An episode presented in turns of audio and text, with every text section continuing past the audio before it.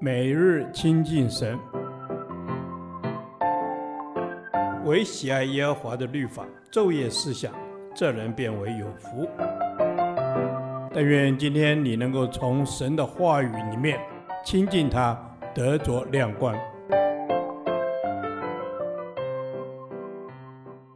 立位记第三十四天，立位记十七章一到九节，宰羊的条例。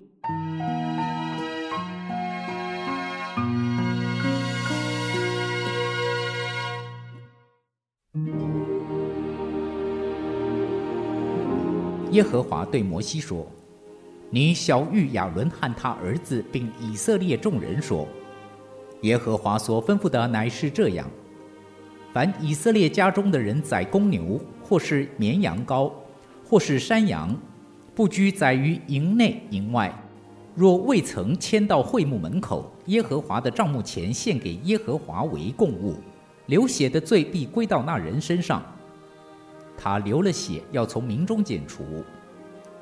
这是为要使以色列人把他们在田野里所献的祭带到会幕门口耶和华面前，交给祭司献与耶和华为平安祭。祭司要把血洒在会幕门口耶和华的坛上，把脂油焚烧，献给耶和华为馨香的祭。他们不可再献祭给他们行邪淫所随从的鬼魔。这要做他们世世代代永远的定力。你要小谕他们说：凡以色列家中的人，或是寄居在他们中间的外人，献凡祭或是平安祭，若不带到会幕门口献给耶和华，那人必从民中剪除。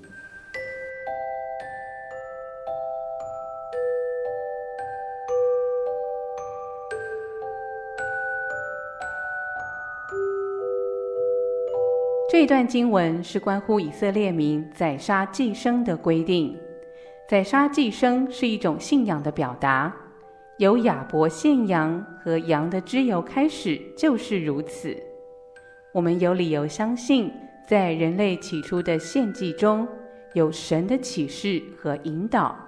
然而，随着时代的改变，许多人渐渐把祭物归给所敬拜的偶像。如果神对宰杀祭牲和献祭没有清楚的定规，以色列民很可能把向神献祭和祭拜偶像混淆。献给耶和华这句话在本段经文中一共出现四次，这表示经文很清楚的规范，不论是燔祭、平安祭，或是任何其他的献祭，献祭的对象就是独一的神。也就是说，神的子民敬拜的对象只有一位，就是创造万有的真神。所有敬拜的仪式都是以他为中心，唯有他才是人类生命的源头。就如主耶稣受魔鬼的试探时所说：“当拜主你的神，单要侍奉他。”当人类转移这个敬拜的对象，就是犯罪。献祭的对象不仅很重要。献祭的地点也一样重要，地点代表了敬拜的途径，会幕就是神为以色列人所定的途径。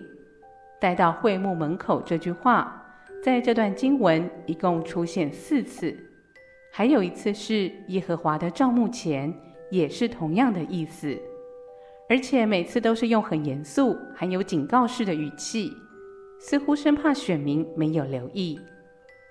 可见这是神所强调的，也要求选民万万不可忽略，因为神所定规的祭坛就在会幕，这祭坛也是祭司进入圣所的通路。由此可见，人敬拜神不仅要有正确的对象，也必须透过正确的途径，而这个途径并不是由人决定，乃是神所定的。而耶稣基督就是神赐给世人唯一得救的途径，就像他说的：“我就是道路、真理、生命，若不借着我，没有人能到父那里去。”许多人以为只要心诚拜什么都一样，这是自以为是的想法。第七节说：“他们不可再献祭给他们行邪淫所随从的鬼魔，就要做他们世世代代永远的定力。这一方面说到，人在不认识真神之前敬拜错误的对象，同时也说明了错误的敬拜实际上就是拜鬼魔，这是很多人忽略的一件事。乱拜并不会让我们得蒙神的喜悦。反而会陷入属灵的淫乱，而且是邪恶的，因为拜偶像实际上就是拜魔鬼。就如保罗提醒哥林多教会，祭偶像就是祭鬼，不可不慎。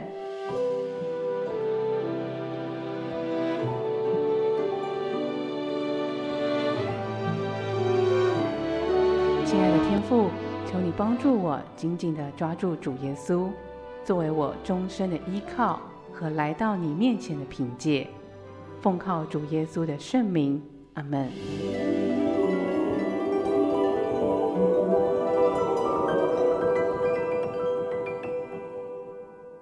导读神的话，利未记十七章七节，他们不可再献祭给他们行邪淫所随从的鬼魔。这要做他们世世代代永远的定力。阿门。主啊，是的，你说不可再献祭给那行邪淫所随从的鬼魔。你说不可，不可再献祭给鬼魔，这是多么宝贵和大的提醒，也是对我们的保护。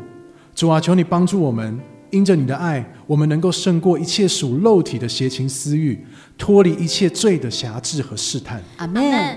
爱我们的天父。谢谢你透过这节话语告诉我们要远离邪淫和邪恶的行为，因为在你的国度中是圣洁的。Yes，是圣洁的。求你的圣灵指引我们，赐给我们圣洁的心，帮助我们远离一切邪淫与罪恶的事物，使我们能够坚守你的道路，活出对你的爱和敬畏。阿门。亲爱的主耶稣，你是造我们的主，你是全能全知的神。主要，在我们里面，主要，全然都是属于你的。求主你来掌管，愿你的圣灵与我们同在，愿你的恩典临到我们每一个人的身上。阿门。阿门。是的，主，我要世世代代、永永远远遵行你的定力。你是那圣洁无瑕疵的主，是洁净我们的神，是我们随时的帮助。恳求圣灵帮助我们，加添给我们力量，让我们不再献祭给那行邪淫所随从的鬼魔。单单地将自己的全人全心献上给你，阿门。亲爱的圣灵啊，我要谢谢你，谢谢你告诉我说要远离一切的邪淫，不可献祭给魔鬼，不让魔鬼留地步。求你帮助我，圣灵啊，你亲自在我们的心中做工，使我们能够明辨是非，拒绝一切与邪淫的诱惑。主啊，你是保护我们的神，赞美你。是的，求你赐给我智慧和警醒的灵，保守我们远离鬼魔的欺骗和诡计，让我们能抵挡魔鬼的谎言。阿门。主啊，我们一生都要来侍奉你，因为你是我们生命的主，你是唯一的神。主啊，你自己来介入我们的生命，使我们的生命能够讨你喜悦，能够献给你。主，我们感谢你，奉主耶稣的名祷告。阿门。耶和华。你的话安定在天，直到永远。愿神祝福我们。